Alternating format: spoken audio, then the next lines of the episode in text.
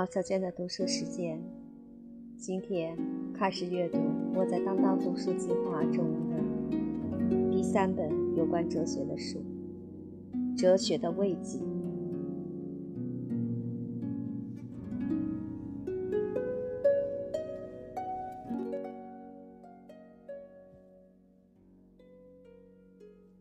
我的作品在中国，阿兰·德伯顿。我很清楚地记得我的首度中国之行。抵达北京时是2004年5月的一个清晨，我的几位中国编辑亲自前往机场迎接，随身带着我所有作品的中文版。从机场前往市区的路上，我的编辑向我解释，对于将我的作品引进中国市场，他真是既充满期待又有些担心。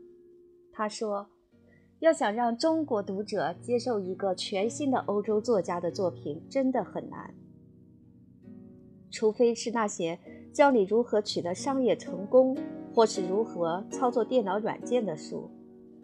不过，我的中国编辑也充满信心，因为中国读书界自有一群严肃的读者，他们渴望读到内容深刻、发人深省的优秀作品。结果。”我的中国之行就演变成一连串的图书推广活动，接受采访，在媒体上露面，以及在书店里朗读和签售。虽说大家事先都有过各式各样的疑虑，不过好消息还是接踵而至。我的作品确实在中国卖出去了，《拥抱逝水年华》，一本描写以晦涩著称的法国作家普鲁斯特的书。竟然卖了两万册。写书的人可以分成两种：一种人搞不懂为什么他的大著《地球人》没有人手一册；另一种人则不敢相信自己的好运，竟然有人肯巴巴的花钱买他的书，而且认真读过。我属于后一个阵营，所以对于我的书竟然能在中国赢得这么多读者。我深怀感激。我有个网站，我每天都能看到中国读者的留言。他们想跟我交流几句，想表达他们对我作品的喜爱。写作是桩难上加难的营生，可是拥有这么热心的中国读者，感觉确实容易了很多。反观我已经出版的几本书。我有时仍不免有些犯嘀咕：我到底属于哪一类作家？究竟是什么将这些只言片语连缀在一起，成为一本完整的书？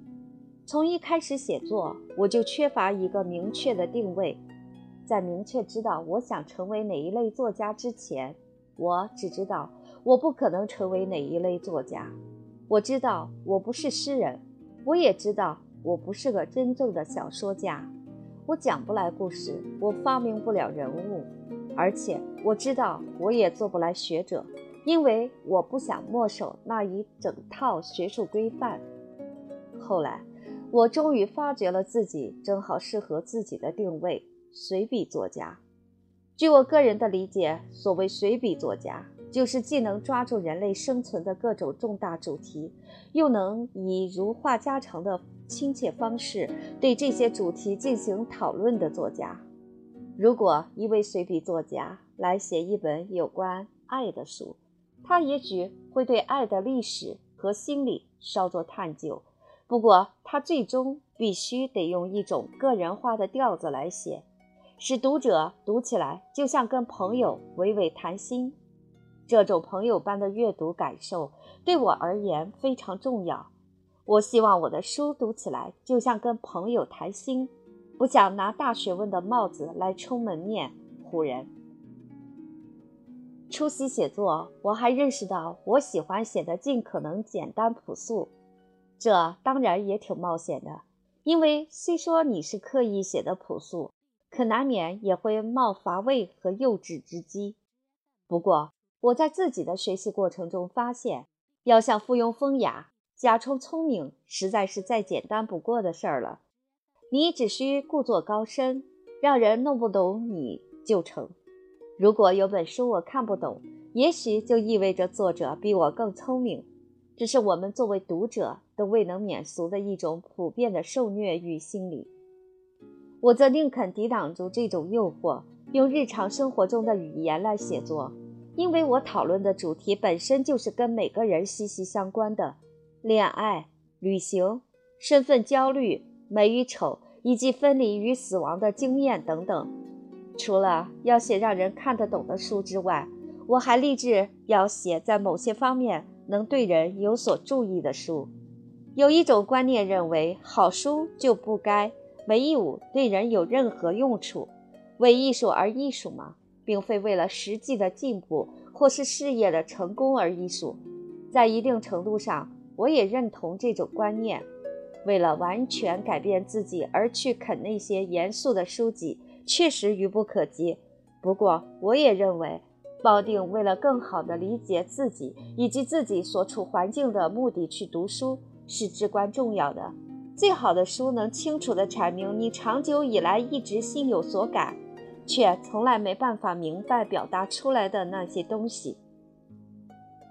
恋爱和阅读之间或许有某种重要的关联，两者提供的乐趣差堪比拟。我们感到的某种关联感。或许就是基于这个根源，有些书跟我们交流的方式与我们的爱人同等热烈，而且更加诚实可靠。这些书能有效地防止我们因自觉并不完全属于人类大家族而滋生的伤感情绪。我们觉得截然孤立，谁都不理解我们。我们身上那些更加隐秘的侧面，诸如我们的困惑、我们的愠怒、我们的罪恶感。有时竟然在某一书页上跟我们撞个正着，一种自我认同感于是油然而生。那位作者用确切的文字描述了一种我们原以为只有我们自己才有所会心的情境。一时间，我们就像两个早早的去赴约吃饭的爱人，兴奋不已地发现两人间竟有这么多的共同点。陶醉之下，只能嚼几口眼前的开胃小食。哪有心思再去吃什么正餐？我们也会把书暂时放下，带点乖张的微笑着盯着书籍不放，仿佛在说：“何等幸运，邂逅此君。”马塞尔·普鲁斯特曾表达过类似的意思。他说：“事实上，每个读者只能读到已然存在于他内心的东西，书籍只不过是一种光学仪器，作者将其提供给读者。”以便于他发现，如果没有这本书的帮助，他就发现不了的东西。不过，书的价值还不止于描绘我们在自己的生活中习见的那些情感和人物。好书对我们各种感情的描绘，远胜过我们自己的体会。他处理的感知和认识，虽确属我们所有，却又是我们根本无力予以明确表达的。他比我们更了解我们自己。我读书时总抱着非常个人的理由，为了帮我更好的生活而读书。